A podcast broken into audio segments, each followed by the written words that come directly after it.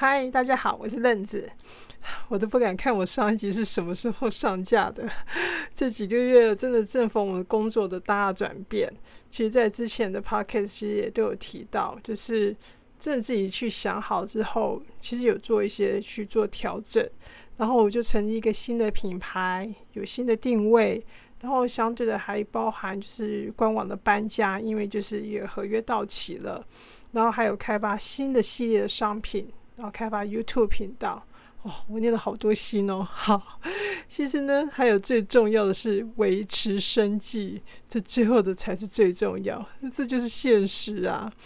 然后，其实我会这么把现这个东西给讲出来，原因就是因为有时候我真的觉得媒体有有一种过分的炒作，还有包装，就是哦，创业是为了实现理想梦想，那好像大家都可以为了理想这样不食人间烟火。我每次看这些报道的时候，我都觉得很有趣。我只能说，这些记者真的太浪漫了。有时候他们一句说：“哦，为了理想，忍受十几年的苦守寒窑啊，然后破放弃几百万、千万年薪什么这些去做什么东西，这样子去吃苦这些的。”其实，有就对这些人来讲，这些辛苦的日子，真的是一天一天在熬的。一个问题来去解决一个问题，一个痛苦来，你怎么去让自己从痛苦里面站出来？这样再继续做下去，真的不是记者那几句形容词就可以完整表达的。所以他的整个文章写起来都很梦幻。然后，真的我们这样经历这样创业的辛苦的时候，真的发现，当你那些辛苦的时候，你爬起来就爬起来，你没爬起来，其实你就掉下去了。然后被记者这样写的，就好像吸引了很多这种抱着要。实现理想梦想，这些人在继续一直梦幻的这样子跳入跳进来，我觉得这是一个蛮可怕的事情。就是这到现在之后才发现，完全不是他们想的这个样子。好，那话回来就是说，其实对我而言，我觉得说真的讲白了，创业就是为了赚明天的生活费，就是这样。因为我们本身就是没有资源，没有家里面没有留下来，没有这些都没有。对，就真的是靠自己这样在打拼的。好，然后我们来讲讲官网好了，就是做电商在选择做官网这件事情，我相信这是很多人的一个呃，就是在创业的时候遇到第一个一个呃遇到的一个问题这样子。哎，我的官网经验应该算是蛮丰富的，大概可以讲一百集吧。好，其实有真有太多面向可以讲了。那其实我觉得现在的确选上选项很多，比起以前起来，它真是多非常的多。然后我们讲现在就说，像是你可以选择去虾皮，你也可以自己架官网，那或者到一些网络开店平台去租用，像 Shopline 啊、九一 APP 啊、Me Shop，然后很多都可以。那我相信对创业的新手，尤其是看到网络这样选择这么多，其实可能会更茫然。而且像这一些网络开店平台，有些你就动辄要花好几万的开店费用，那很多新手就会怀疑是说，真的一定要花这些钱吗？然后花这些钱就是真会比较好吗？这些的，就整个这样决定下来，你真的会觉得这下一个很大的赌注。好，那。我是真的自己是从最原始的 Google Docs 到现在还活很好的一个 Google Docs，还有 PC Home 商店街，哇，那真是好久以前的了。还有自己去租网络空间去架站。好，我不是系统的那个那个学生书毕业出来的，但的确我真的走过这一段。然后呢，像现在的网络开店平台。甚至还有现在还跟猫流行的猫猫虾皮这些，我真的全部都走一遭了。我的走，我真的可能真的不是像大家去是要去做个比较图出来哦，这个东西它的手续费多少，它的什么这些多少，我们是真的在上每个平台真的都实实际际去在上面去上架卖东西，去做所有的出货什么这些的。所以在这边很多体验很细的体验，真的是真真实实的走一回。你也可以大概知道是说什么样的生意模式适合什么样的模式呃系统，这的确真的是不一样。好，我先讲一个很大概是讲是说我老实的说，要花钱的不见得是最好用的。那便宜的呢，也不见得是真的这么便宜。好，他的确是有很多地方从别的地方去把他的钱给拿回来的。的确啊，因为做这个系统要维护，那的确是要很大的一个成本在。那羊毛出在羊身上啊，就是这样。我知道这很难想象，尤其是在讲网络开店这个事情，很多人听到“网络”两个字，的确是你都不知道是要怎么去去去经营它，甚至说需要去做网络开店。那我们就先来假设，我就用一个开实体店面来解释，可能会比较清楚，让你家比较有想象力一点。其实说真的啦，在网络开店跟在实体开店那个概念，它那个过程还真的有有蛮像的。那一开始的时候，我是开店，我有用，呃，我讲最原始的用 Google Docs 好了。那这个是大家应该都知道最省钱，因为它根本就是一毛钱都不用花，难，然后难度低。然后应变度是最大的，因为根本就是你自己去设计这些表格、这些选项这些的，所以所以这些应变度就是说，这你在后面要去看，就是说它你这边可以同时，它可以在同时冷冻、常温，同时下单，可以宅配、超商什么的。我现在讲，你可能会觉得是说，好像很多平台也可以呀，可是真的完整的应变度很大，还是 Google Docs 这样来做。可是那是在别人下单的时候，他可以同时下不同的单。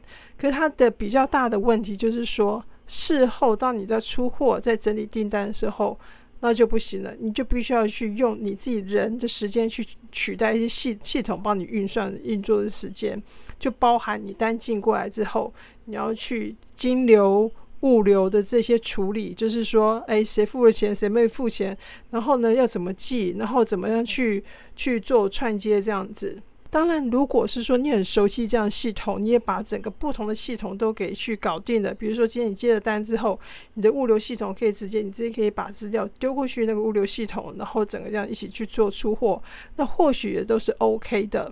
好，但终究还有一个大魔王，就是说。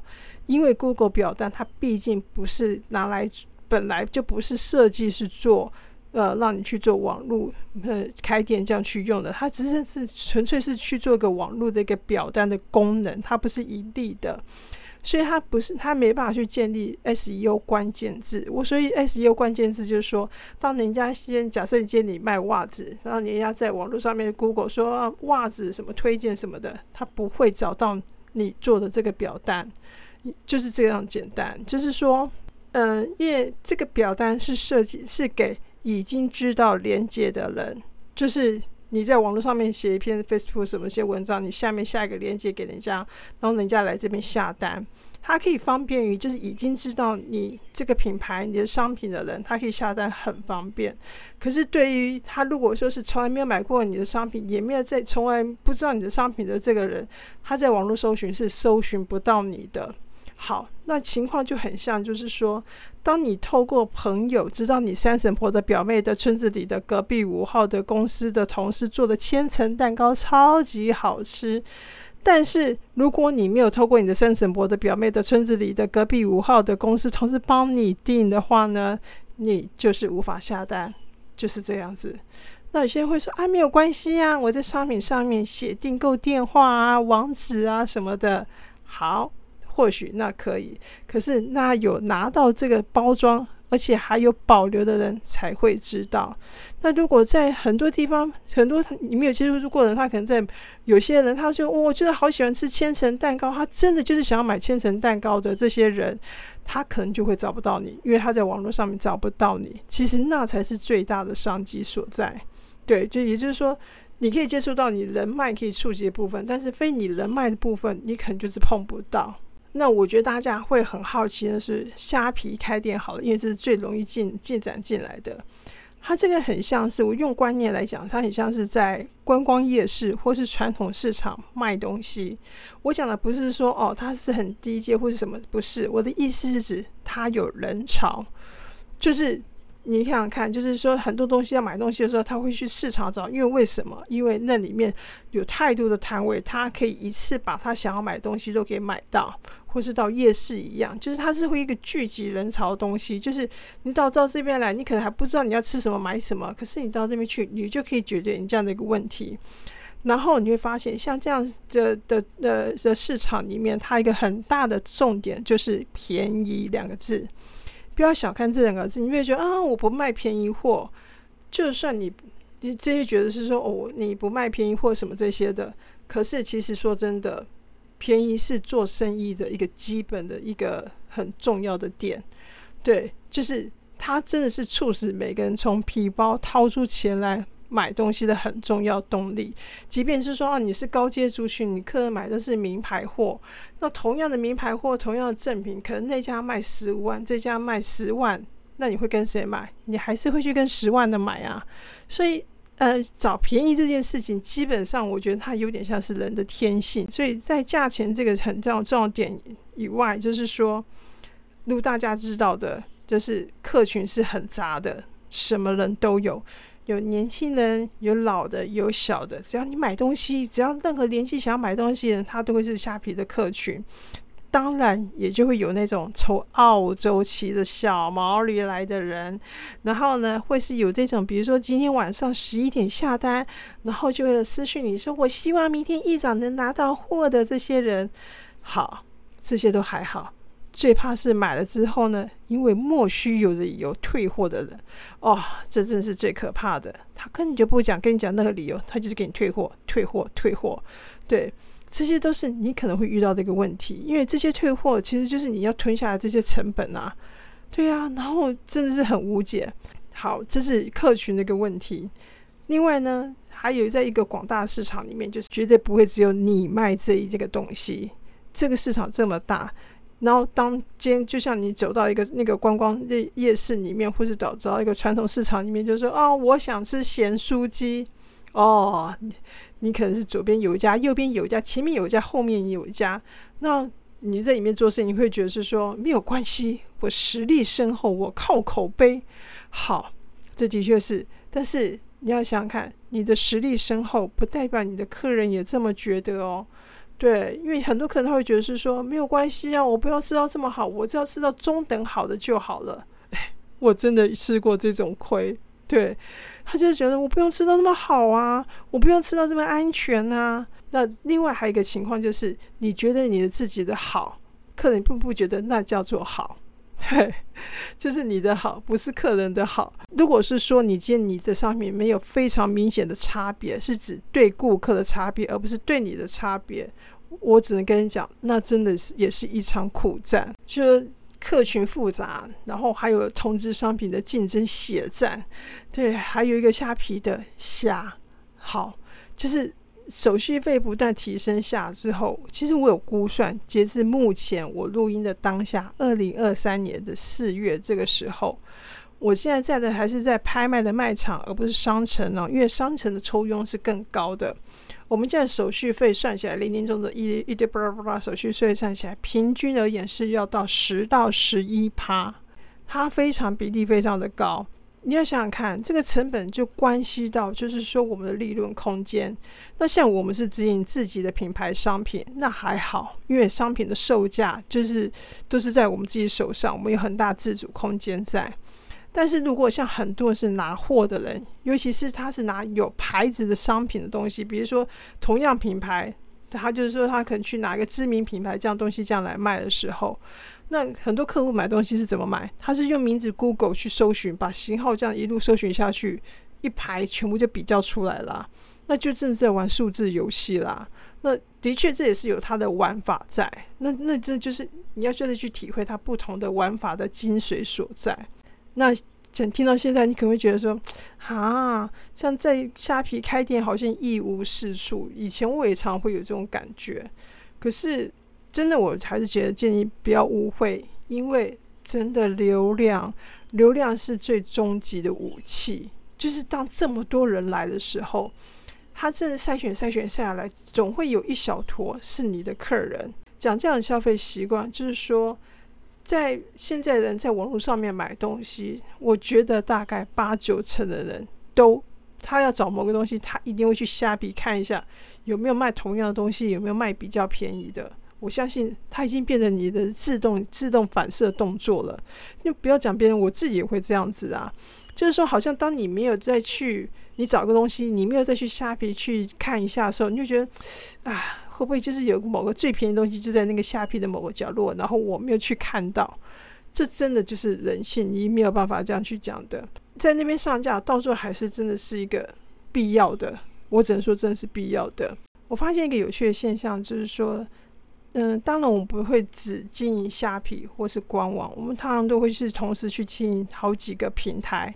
对，因为它在它是有不同客群会去支持他们，所以都会去做上架。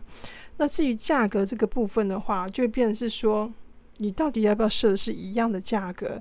因为其实它后面的，比如说手续费啊什么，甚至都是不一样的？那你到底要反映这些手续费，还是你要把这些手续费全部吞下来，然后去卖一样的售价？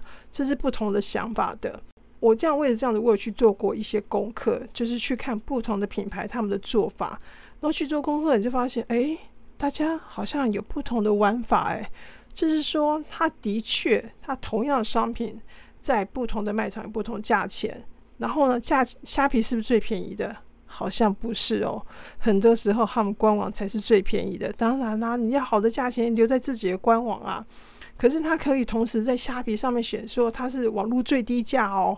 对啊，可是你这样去做功课，你发现明明没有啊，他自己官网卖的，他自己官网卖的还比他还便宜很多诶。那你会很好奇说，那大家是不是就跑去官网下单，不去虾皮下单？没有哦。大家可能还是会去虾皮下单哦，为什么你知道吗？因为我自己的猜测就是说，因为真的很可能是现在网络的诈骗太多了，对，然后所以很多人很怕在陌生的环境下单，所以宁愿在比较知道的环境，比如说像是虾皮或者像是某某，他可能今天你看到你的官网的时候，他觉得嗯。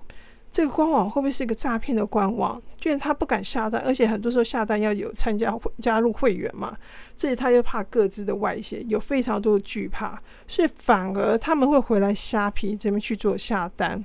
即便这种东西出了问题，至少还有虾皮的客服去可以去帮他们主持公道。这些东西也对照，就是说，也是它很巧妙的地方，就是说，比如说你今天在虾皮卖贵一点，你还发现客人还是会去下单。那只是说好，这是很妙的部分。其实虾皮它也是有个有个隐忧在，其实我自己也会担心的隐忧在，就是说他们公司的稳定度，因为一路以来他们在海外经营不善的这些新闻，一篇一篇看，你真的还是会怕，真的还是会觉得是说你随时在帮自己做好一个准备，要准备跑的一个准备这样子。所以真的比较好的一个状况，就是说有一个自己的官网。然后你只能说想办法去把客人，把一些老客人引导到你的官网去。我知道这有难度，这真的是有难度，因为就是说很多人就是他因为习惯这个卖场界面如何下单、如何收货、如何客找客服这些的。你正常会听到就是说哦，我已经很习惯在什么什么地方下单了。哦，其他我看不习惯，我不想要在那边下单。这些话你就会常常听到。那还有第二个，去把他们就是吸住的大磁铁，就是购物金。像 Momo 有很多是被 Mobi 给绑着，我相信大家很多都是被 Mobi 换的很开心的。那虾皮有免运折扣券啊，有虾币啊这些，所以真的你要把他这些人给吸走，都是有挑战的。总言之，在其实，在虾皮开店，我觉得他真是有他在那边开店之必要性。就是你在这边这个卖场里面，身为一个卖家，你做好自我保护的必要是很重要的。就是说，你的成本要算好，这是非常重要。你我讲的不是说你是用脑子里面在出算，说啊，我进货啊，一个二十，嗯，虾皮大概抽个十块吧，啊，其他差不多十几块吧，那我卖一百块应该很赚吧？哦，不是这种哦。真的不是这种哦，我是真的说，你要认真的直接去用，比如说好，你就用 Excel 去一个一个成本列出来，你会发现啊，对吼，这也是成本呢。你真的不去细想，你真的不会抓到那些细小成本，一个加起来，哦，也是可观呢。这些东西真的是你要去正视它，成本这个事情绝对是要去正视它，而不是去用你猜大概掐指一算，大概是 OK 的。绝对真的不要玩这样的方，就是你真的是很认真去面对它。这些东西都可以预防，就是说你瞎忙了一堆，然后发现自己没有赚这么多，真的，你不要说不可能，世界上谁会这么笨，谁会这么糊涂？我跟你说，现在录 podcast 正在跟你讲话的我，就是其中一个。我只是用我过来人的经验在跟你说，在讲网络开店的机会，还有很多很多真的可以分享的。它有太多行销做法，或是要怎么选平台都可以做法。然后，呃，我那我们就放到下一集再来分享了。那如果有任何问题，你都可以再留言，然后我们可以再回答你。好，拜拜。